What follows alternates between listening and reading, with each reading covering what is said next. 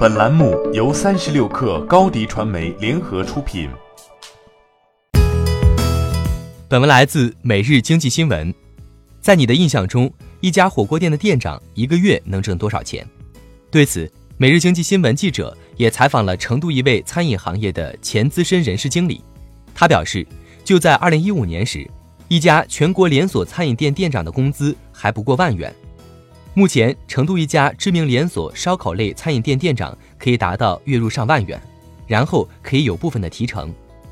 一家券商的会议纪要中提到，算上提成部分，海底捞店长月薪约能达到十万到十二万元，这要远远高于餐饮业同行店长的平均薪资。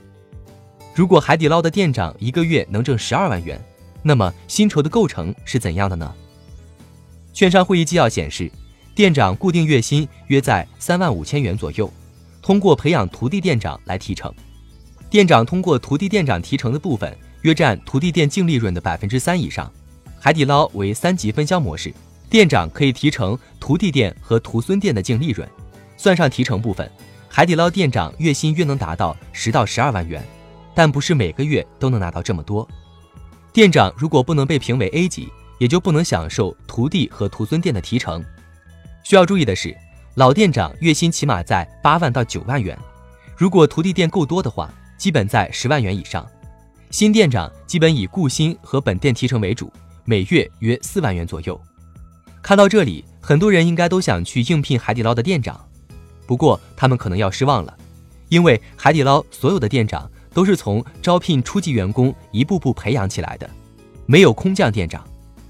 师徒制绑定了店长与公司的利益。店长不仅可以对本门店享有业绩提成，还能在其徒弟徒孙管理的门店中获得更高比例业绩提成。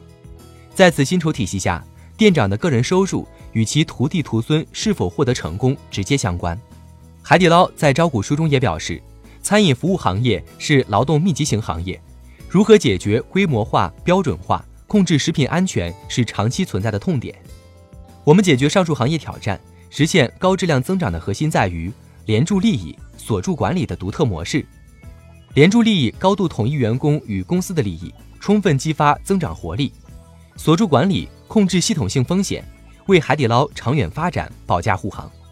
我们相信这种模式可以超越文化和地区的边界，满足人们对美好生活的普遍追求，并已成功运用于中国及海外市场。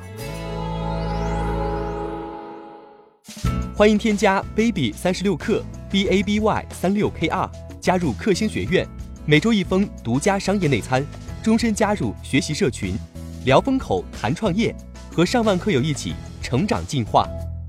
高迪传媒，我们制造影响力。商务合作，请关注新浪微博高迪传媒。